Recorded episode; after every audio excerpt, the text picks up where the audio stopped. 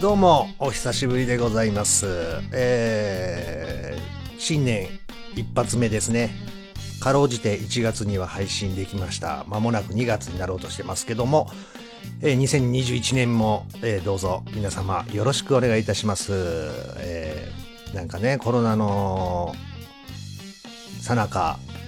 なんか明けましておめでとうもなかなかちょっとね、言いづらい感じはしますけどもね、えー新たな1年のスタートということでね、えーまた1年間皆さん2021年お付き合いお願いしたいと思います。えーまあ前回が11月配信でちょっとね間空きましたけども前前回でも言いましたかね引っ越しがちょっとね間にありまして、えーまあその関係でちょっと配信する余裕がなくてね、えー、本当引っ越しに向けてのねこう荷造りねで引っ越し終わってからなかなか荷物をこう開けきれない。だからこの録音機材なんかもねついこの間までまだ段ボールの中で、えー入ってた状態でしてね。ようやく録音機材が出てきて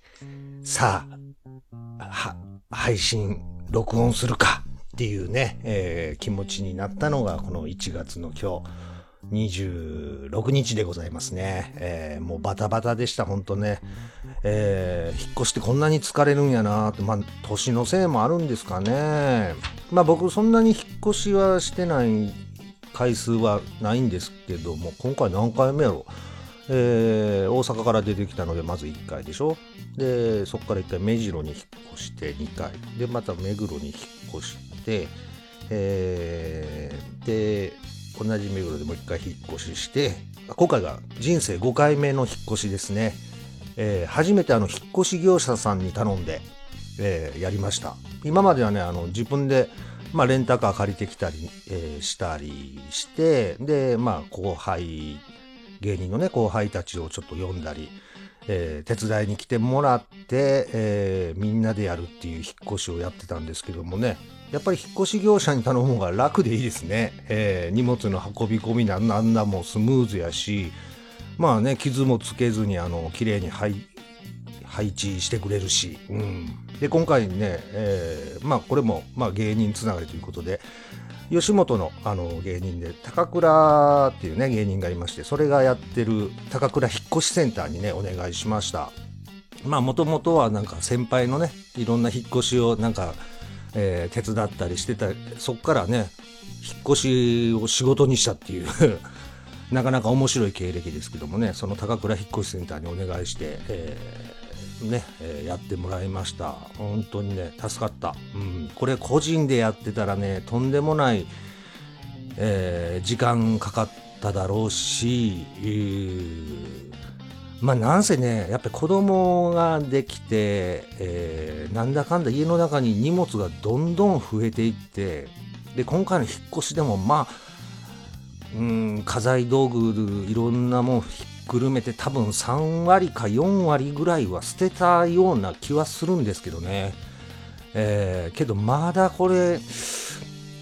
越してから今荷物もねほぼほぼ開け終わった状態ですけどまだこれ捨てないといけないなっていう感じでもありますね、えーもう バイクの部品もねゼファーのあの元々のねノーマルのホイールも今まだもうベランダにね袋に入って置いてある状態でどうしようかなあのコンテナボックスみたいなの買ってきて入れるのかなとかまあちょっとねそこら辺もまだ今後考えていけない、えー考えていかないといけないんですけどもね。えーまあまあですんで前回がちょっと11月の配信だったので、えーまあ、そこからのねバイクに関する、まあ、ツーリングちょこっとね引っ越し前に行ったりもしましたしで、まあ、手続きだなんだもねこの間全部大型バイクに関してはやり終えたのでまあそこら辺のお話を今回ねさせていただけたらなと思っております。えーいつものようにねずっこけラジオ特にリニューアルすることなく お送りしたいと思います。えー私、アンバランス黒川が一個人の趣味で配信しております、ずっこけラジオ第26回ですね。えーよろしくお願いいたします。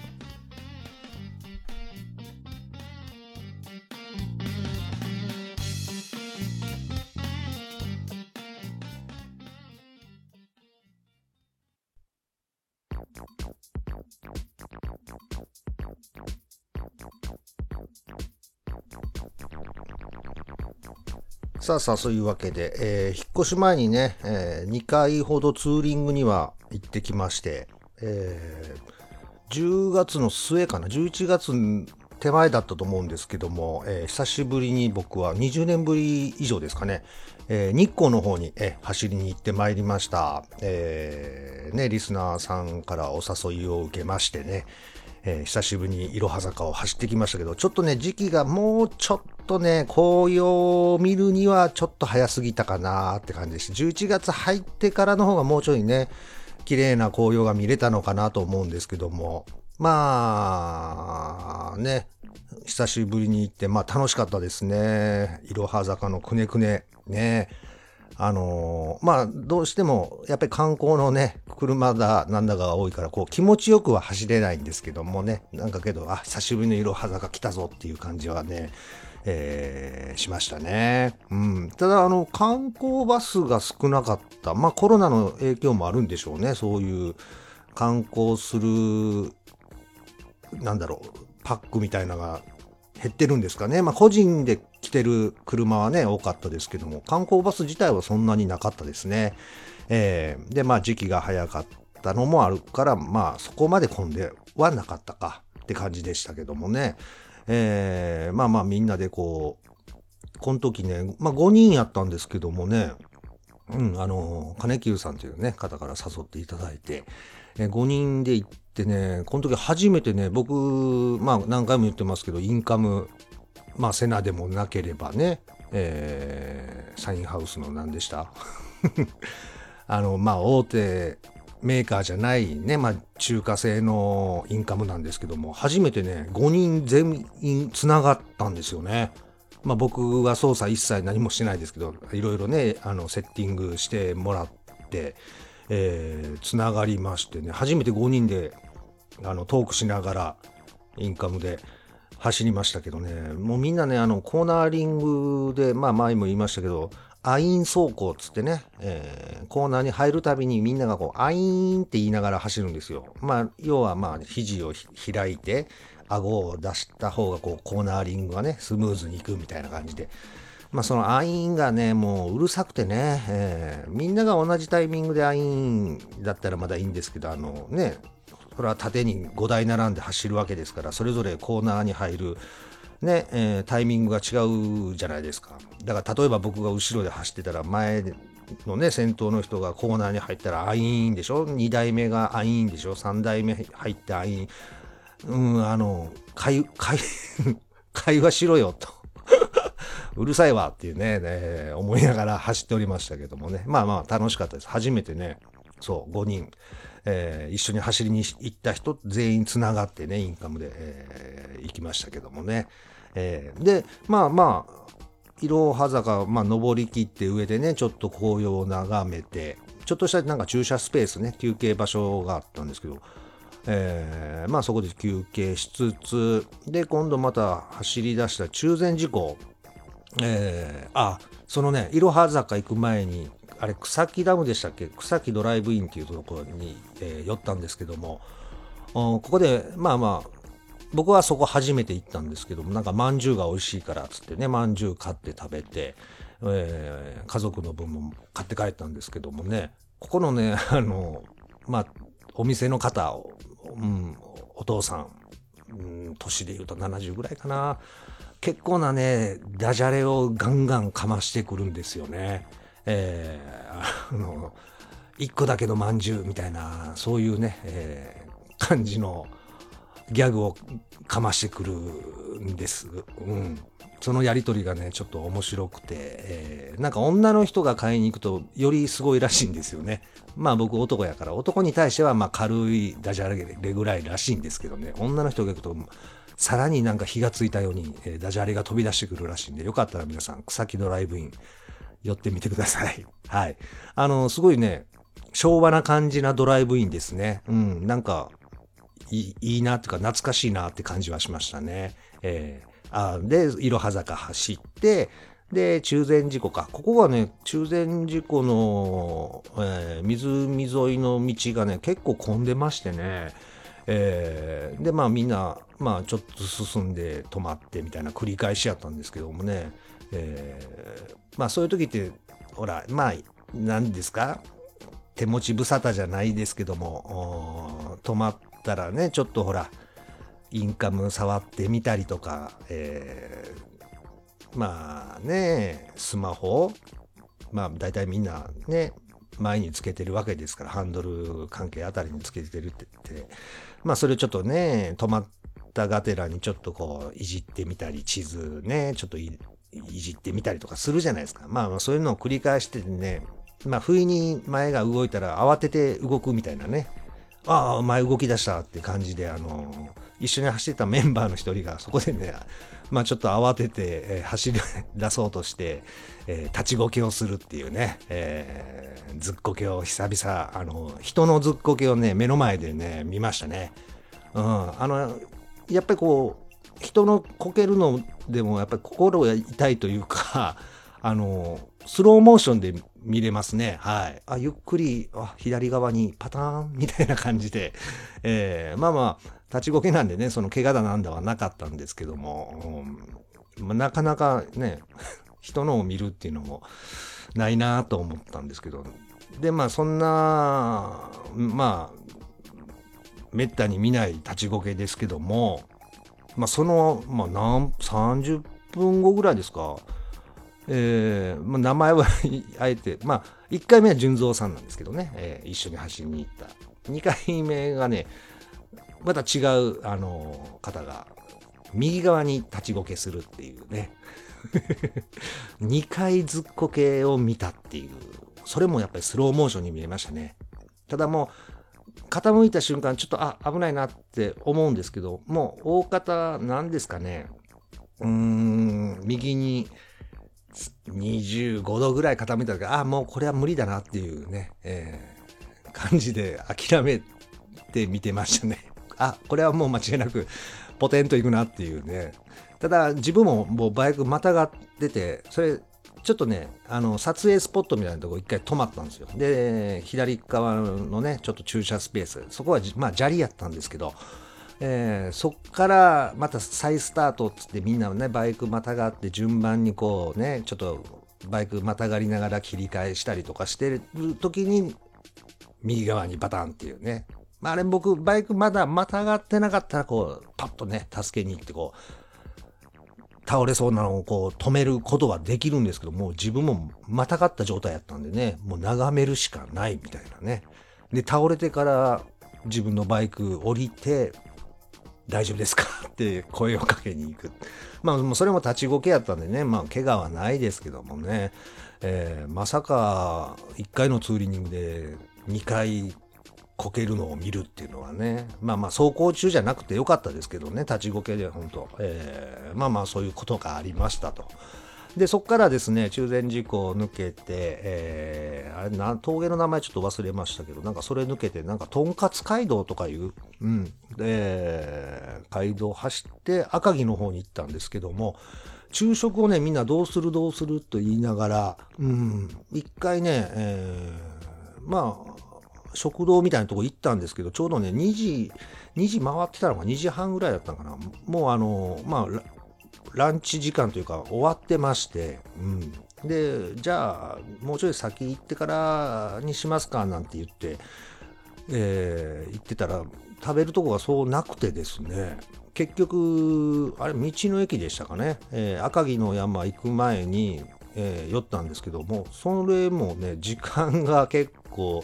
行ってて、結局そこでみたらし団子を、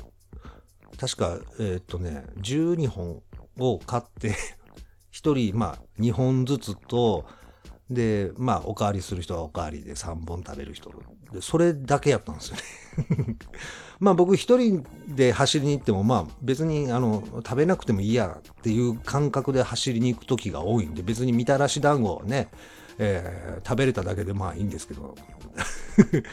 結構あの、うん、面白かった 大の大人がね、昼食みたらし団子、2本ずつっていうのはね、なかなかですけどもね、美味しかったですけどね。で、赤城の山行きまして、赤城は面白かったですね。あの、車もまあ少なかったのもあって、自分のペースで、えー、気持ちよく走れましたね。で、頂上まで行ったら、あの、昔なんか頂上にまでこう、電車が来てたみたいで、その駅舎が、もうその電車はもうないんですけど、廃線というかなってるんですけど、駅舎がね、あの、山の上に残ってまして、それがね、えー、カフェみたいな感じになってまして、えー、まあそこでコーヒーを飲んでみんなね、ちょっと温まって帰ったんですけどね、あれはなかなかね、あの、お店の雰囲気もいいですしね、結構「ヒルナンデス」でもなんか紹介されたことがあってなんか数日後もまた取材に来るんですよみたいな話もね、えー、してました。またあれはちょっと赤城はまた走りに行きたいなと。うん。あのバイクで行くと結構楽しい道でしたね。はいはいはい。でまあ完全日が暮れてえー、帰るっていうね、えー、ツーリングでございましたけども。まあだから、走りを重視したツーリングでした。うん、日光赤城はね。えー、で、2回目がですね、12月の1日に、えー、走ってまいりました。これは千葉の方にね、走りに行きました。もうあの、他のポッドキャストの方でもお話ね、出てたと思いますけど、グッドスピードのルイさんも一緒で、えー、番組でもね、ちょっとお話ししておりましたし、えー、ヨークさん、女子バイクのね、ヨーコさんも一緒でした。えーこれもね、女子バイクさんの方でお話しされてましたけども、これは結構な人数、8人ぐらいか、で、千葉の方に行ってきましたけども、これはね、まあ、走り重視というよりかは、こうね、のんびり、こうゆったり、えー、走って、で、美味しいもん食べようみたいな感じの、えー、ツーリングやったんですけども、あの、陽子さんが番組でも言ってました通り、途中でね、バイクを乗り換えたんですよ。えー、陽子さんのゼファー会を乗せてもらいまして、陽子さんが僕のね、えー、2バルブゼファーを乗ったんですけども、初めて僕ゼファー会に乗ったんですけども、まあまあね、まあエンジンが違うだけで、他はまあまあまあ、ほぼほぼ一緒。まあ、強いて言えばまあ、リアのタイヤが17インチになってるって、まあ細かいところはあるんですけどもね、えー、初のゼファー会乗りましたけど、乗りやすかったですね。一番やっぱりあの、いいなと思ったのは、ノーマルのステップがいいなと思いました。やっぱりもう自分のバックステップがね、乗りにくいなっていうのを、うん、痛感しましたね。ノーマルで十分というか、ノーマルの方がいいなって本当に思いました。えー、ちょっとノーマルステップをね、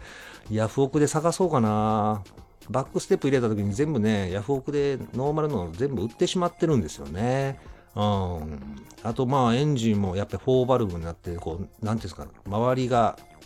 回転がスムーズというか、うん、あの高回転がスムーズに回るな、みたいなイメージもあったし、あと、まあ多分ハンドルもあれ、ゼバー界ノーマルなのかな。うん、僕ちょっと、あのアップハンドルにしてあのちょっと高めにはなってるんですけどもノーマルのあの感じの高さもいいなと思いましたね。でこう自分のよりねなんかこうコーナーでこうひらひらね軽く扱えたんですよね。それが、うん、まあラジアルタイヤ、ゼファカイはね、ラジアルタイヤなんで、それもえあ関係あるのかなとは思いつつも、うん、ちょっとね、ノーマルに戻していくっていうのはちょっと一つありかなと思いましたね。うん、あと、ね、ヨーコさんのゼファー界、ラットさんがちゃんとあの、手入れしてますからね。うん、あの、リアの、サスなんかもね、オーバーホールしてっつってましたけど、ちょっとね、うん、自分のゼファーもそろそろいろいろメンテナンス、うん、しないとなと思いましたね。多分、いろいろ動きが悪くなってるのかな。まあ、ステアリング関係はちょっと前にね、えー、変えたりはしてるんですけどもね、うん、ちょっとね、やっぱり、うん、ステップはちょっとノーマルがいいなと本当に思いました。はい。で、まあね、えー、ちょっと有名、有名というか、あの、お食事するところも事前にね、リサーチしてくれてまして、えー、亀さんがね、リサーチしてくれてまして、えー、まあこの日ね、まあ、午前中日差しがあって暖かかったんですけど、昼ぐらいからちょっとね、あの、日が雲に隠れて、ちょっと肌寒い感じで走ってたんですけども、思った以上に体がちょっと冷えたんでね、えー、まあ、魚介かん、魚介、魚介？うん、魚介の食べれるお店やったんですけども、まあおすすめが、まあ海鮮丼みたいなやつやったんですけど、やっぱり寒いから、うどんが食べたいかなっていうね、汁物で温まりたいかなと思ったらね、もううどんがなくなって、あのー、そう、なかって、あ食べれなかったんですね。えー、で、まあ、そのおすすめの海鮮の丼頼んだんですけども、うん、やっぱりさ、体が冷えてる時の海鮮丼はちょっと違うな。やっぱりあったかいもの食べたかったなっていうのがね、ちょっとありました。で、一緒に行った高高さんは、天丼かな？を頼んだんですけど、それがね、超うまそうやったんですよね。まあ、揚げたてのね、あったかい天ぷらがどんどんどんって結構な大きさのが、あの、器からほんま飛び出るぐらい、エビ、エビとか、まあ、いろんなもん入ってたと思うんですけどね。あれがうまそうでしたね。ねだからまあ、食べ物は冷えた、やっぱり体が冷えた時はあったかいもの食べるのが一番ですよね。えー、と思いましたね。はい。で、その後、まあ、有名な千葉といえばピーナッツですからね、えー、ピーナッツ、田中ピーナッツ、ピーナッツ、うん、田中ピーナッツやったかなうん、のソフトクリーム。ここは僕、去年かなえー、一昨年か、えー、千葉の方行った時に一人でプラッと寄ったとこやったんですけどもね、えー、みんなまあソフトクリームを食べてましたけど、えー、僕はやっぱり体が冷えてるんで ちょっとソフトクリームはね、えー、パスして缶コーヒーを飲んでましたね。はい。一応そこでお土産でね、あの何買ったっけな？なんかそう、ピーナッツのなんかを買って帰りました、家族に。はい。えー、あっという間になくなったから自分で食べてないからなんか忘れ、何を買ったんやろうな。ちょっと思い出せないんですけどもね。えー、で、千葉ツーリング行ってきましたね。で、この時、まあ、あの、ルイさんも一緒やったんですけど、ね、ルイさんって結構ほら、番組でもの、こう、人の走り方をね、ちゃんと見てたりするじゃないですか。で、一回僕の真後ろにルイさんが走ってる時があったんですけども、なんか変にね、なんか見られてるんじゃないかなとか、ああなるほどね。黒川さんはこういう走りなんだっていうのをなんか、見ら、なんか解説っていうかね、分析してるんじゃないかなと思って、変にちょっとね、緊張しましてね、ちゃんと走らないとってね、思いながらちょっと走ってましたけどもね、えー、今度ルイさんにお会いしたらちょっと僕の走りどうでしたかをちょっとね、聞きたいなと思うんですけども、うん、ですね。年内はだからこれが走り納めですね。えー、ツーリングとしてはね。えー、で、このまあ12月1日のツーリングを終えて、まあ10日後にはもう引っ越しやったんで、本格的にね、ちょっと荷造りをしてたんですけども、まあ、なんだろう。前の家でもこう、ほとんど開けたことのない箱とか段ボールとかがあったんで、まあ引っ越しするのにね、いろいろこう何が入ってんやろうって開けるじゃないですか。まあ断捨離もしないといけないんですけども、まあびっくりするぐらい大量のね、あのネガ、写真のネガが出てきたり、まあこれはちょっとね、根が一つずつこれチェックできないんで、引っ越し前だから、もうとりあえずそのままネガは持ってきたんですけども、あとフロッピーディスク。これもね、結構な量出てきたんですよ。で、もうフロッピーディスクを読み取るドライブもないんで、もういっかと思って全部捨ててきたんですけど、ひょっとしたらあれ、写真なんかも入ってたのかなと思って。っていうのもね、まあまあ昔はね、皆さんフロッピーにいろいろ記憶させてね、データ持ち歩いたりとかしてたと思うんですけど、昔ね、ソニーでね、フロッピーディスクをが差し込んで撮るデジカメがあったんですよ。あの、真四角の。うーん、なんていう名前かもうちょっと覚えてないんですけど、一時ね、そのカメラ僕使ってて、フロッピーディスクボーン掘り込んで、それで写真撮って、まあ、もう直にそのフロッピーディスクにね、あの、画像が保存されていくっていうのを使ってたんで、ひょっとしたら画像が入ってたのかなと思ってね。まあけども、うん、捨ててきましたけどね。えー、誰か知りません？そのソニーのカメラ。使ってたっていう方ね。多分、うん。あれ、なかなか良かったんですけどね。置いときゃよかったな、ああいうの。置いとけばね、そう、カメラで画像チェックできたのになとか思いながら。うん。あと、カセットテープもね、いっぱい出てきました。まあ、あの、ツイートもしたりしたんですけども、あれは何年、だ高校からか、毎月ね、あのー、まあ、ツタヤとか、まあそういうレンタルでシングル CD を自分で借りてきて、毎月毎月ね、カセットテープに編集、好きな曲をね、入れて作ってたのが大量に出てきましてね。まあもうそれももう全部処分して、まああの唯一、えー、ラジオのね、登録で、あの、アンバランスで一回だけね、オールナイトニッ本をやったんですよ、深夜の。多分ね、夜中3時からや、2時間、5時までやったやつかな。えー、もう言っても25年ぐらい前かな、うん、のやつの登録のテープが出てきたんですけど、ちょっとさすがにこれはね、あの、残しましたね。えー、まあ、何人かにあの、アップしてくれっていう、なんか聞かせてほしいみたいな、それはもうもう多分聞かせれないですね。多分芸人になって1年目か、そこらぐらいでやらせてもらったのかな。だから多分、えげつない、あの、トーク力のなさやったと思うんですよね。えー、まあ一応あれは持ってきましたね。うん、あと、まあ、ゼファーのホイールはそのままでしょ。で、アンダーカウル、ゼファーのアンダーカウルつけようつけようと思って、まだ塗装もしないね。状態のやつももう、とりあえず、うん、捨てるにはな、まあ、欲しい人がいるなら、あげてもいいかなとは思ってるんですけども、あれ、ゼファー買いでもいけるのかな？もし、あの、アンダーカウル欲しい方、あの、連絡くれれば、あの、もう差し上げます。はい。あの、取り付ける、なんか、まあ、ステーみたいなのもあっそう、うん、ありましたんで、よかったらね、えー、ツイッターの方で、えー、メッセージいただければ、ぜひぜひ、早いもん勝ちで、どうぞ。あとね、2トンジャッキとかもね、あったり、バイク用のジャッキもあったり、もう、まあ、いつか使うやろうと思って、もうそこら辺はね、持ってきましたけどもね。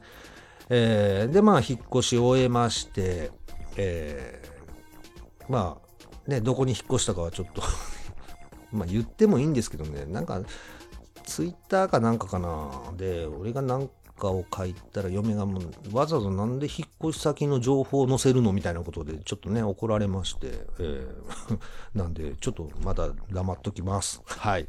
まあけど、引っ越しして、その、ゼファーのね、ナンバーも登録も変えないといけないんで、でまあ、その手続きは、まあ、今年になってから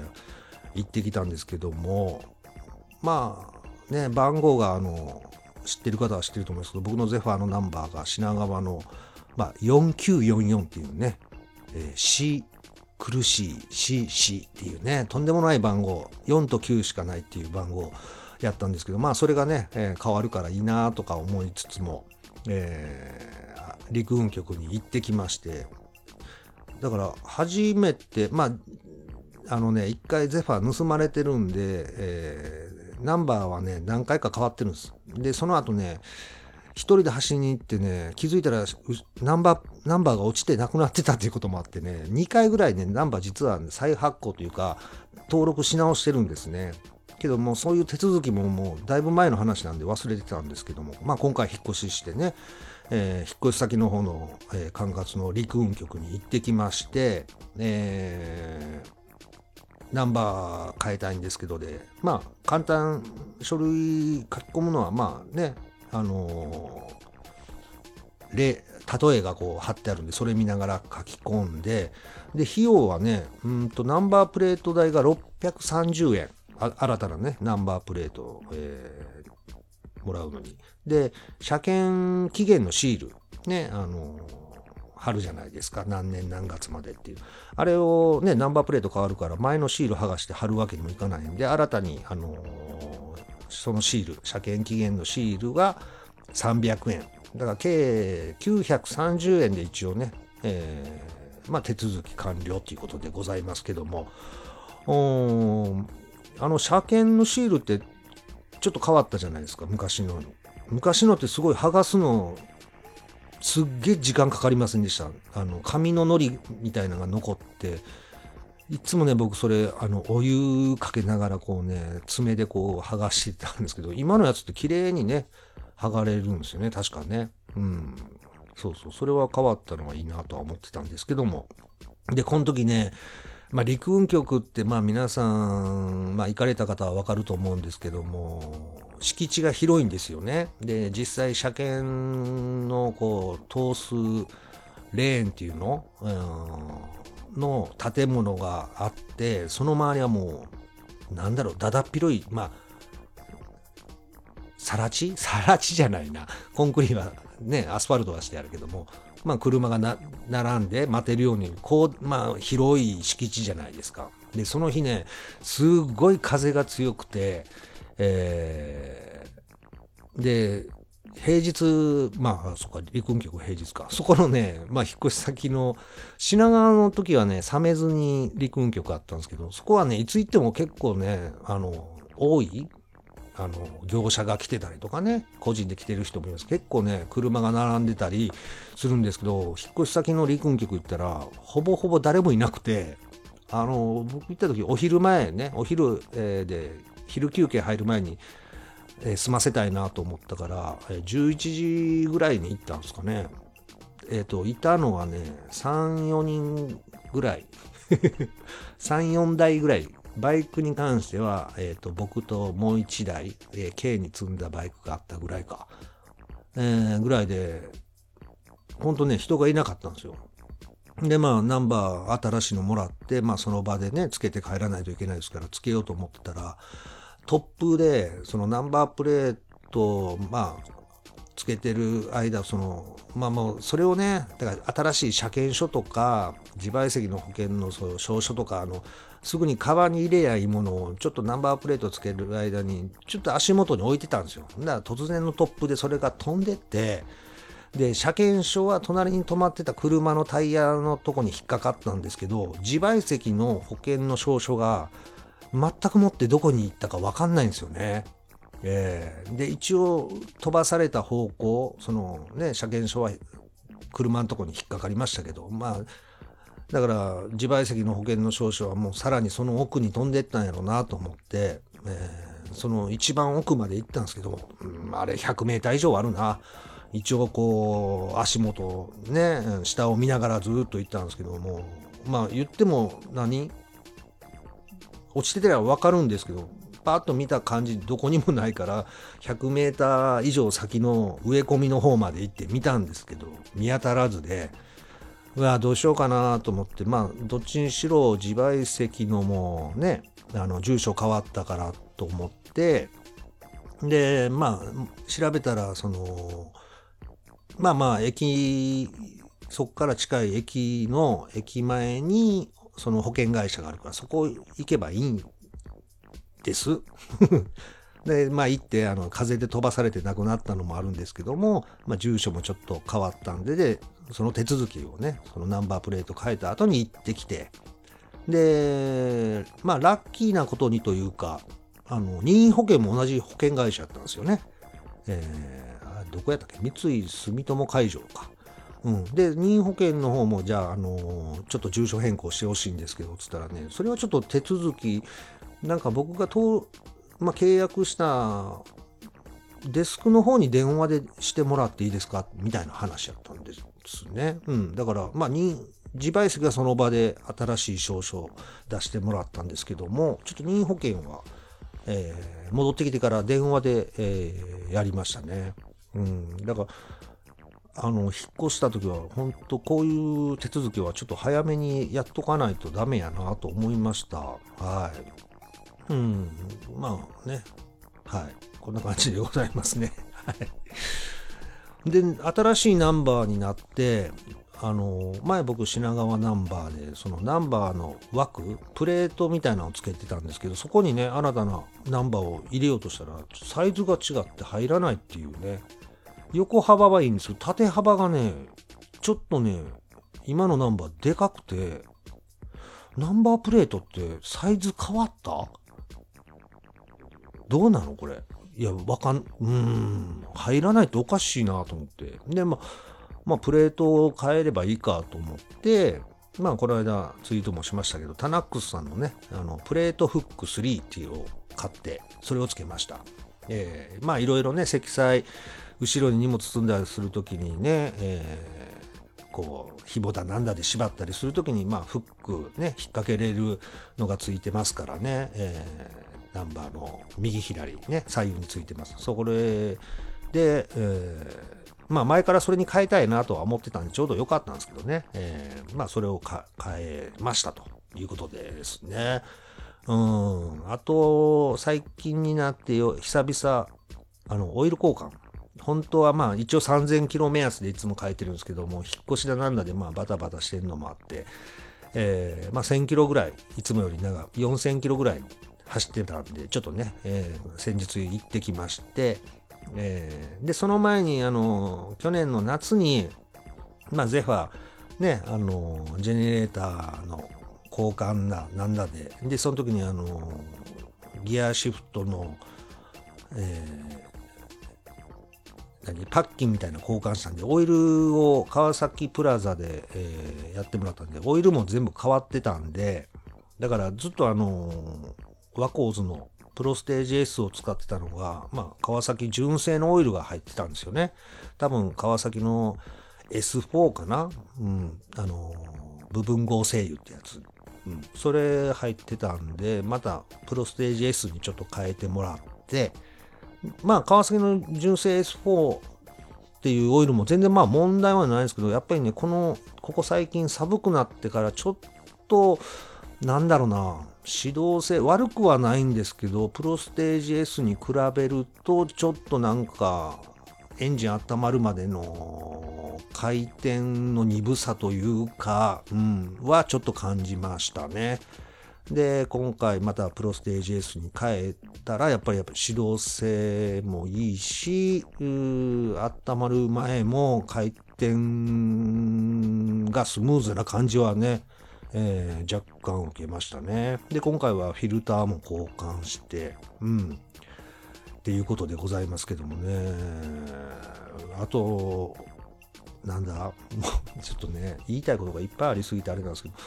それまた次回でいっか。あの、うん、次回にしよう。まあ、今回はここら辺でいいですかね。まあ、引っ越しで本当ね、疲れたというか、うん、やらないといけないことが本当多すぎてね、うん、なんだろうな、本当ね、えー、まあ、こんな感じでございましたね。え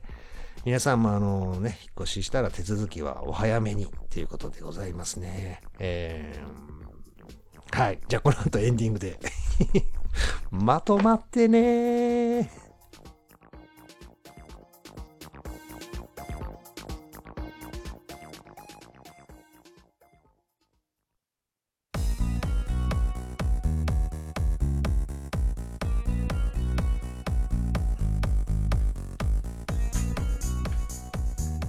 さあ、そういうわけでお送りいたしました。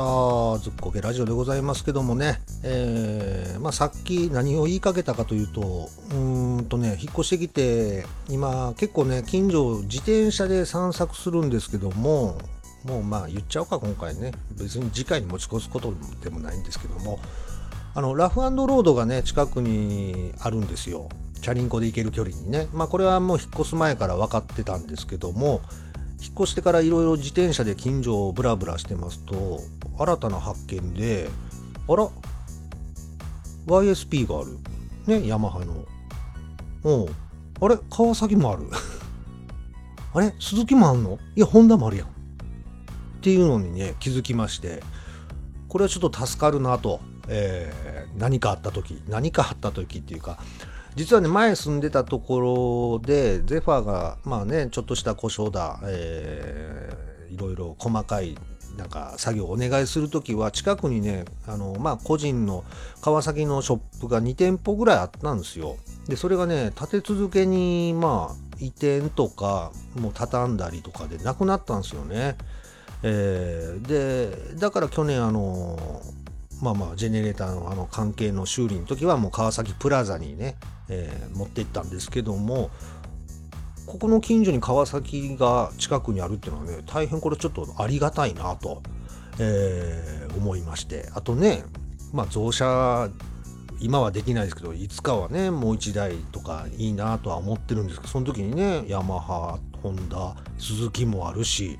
で自転車ではちょっと行けないですけどバイクでちょっと走ればドゥカティもあるし KTM もあるやんっていうのにね気づきまして。えー、なんでこれまたちょっとね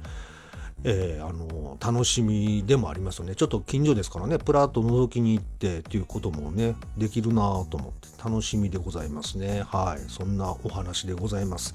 さあ次回はまあ、次回配信してもねなかなかちょっとツーリングは今本当に寒い1月2月ですからね、えー、まあツーリング行くとなると3月ぐらいかな。まあ一人でプラッとね日中あったかけりゃ行くかもしれないですけどね。まあたまに今でもね日中ほんとこの昨日か。でも14度15度とかいう時がありますからねたまに。そういう時やったらまあね近所プラッと走る近所っていうかまあちょっとね、えー、まあ伊豆の方行けないこともないかとかちょっと思いますもんね。えー。なんですけども、うん、まあ3月になればまたねいろいろ動き出せるなと、まあ、今はまあメンテナンスして天気良ければちょっと走るぐらいかな、うん、あと次回お話ししたいのはね、まあ、今私のゼファー400は、えー、めでたいめでたいってありがたいことにあの今住んでるねマンションの下の駐輪場に泊まってますけどもすぐねだから乗ろうと思えばすぐ真下に行きゃ乗れるっていうのは本当にありがたいんですけどもえー、場所取りのね工房をお話ししたいなと思って今まで前か、まあ、借りてたバイク駐輪場とかその前に借りてたバイクガレージなんかはもう場所がね、はい、ここの枠があなたの枠ですって決まってるからいつでもそこに止めれるんですけどここのね駐輪場はね、まあ、自転車もみんな止めてるんですけども空いてるとこお好きなとこどうぞなんですよ。えー、だからたまに帰り遅く帰ってきてその駐輪場の屋根のねちゃんとついてる駐輪場に入れたくてもチャリンコが全部入ってて隙間がないスペースがないっていう時はね屋根のないあのとこに止めざるを得ない状況なんですけどそのね工房をちょっとね次回はお話ししたいなと思います。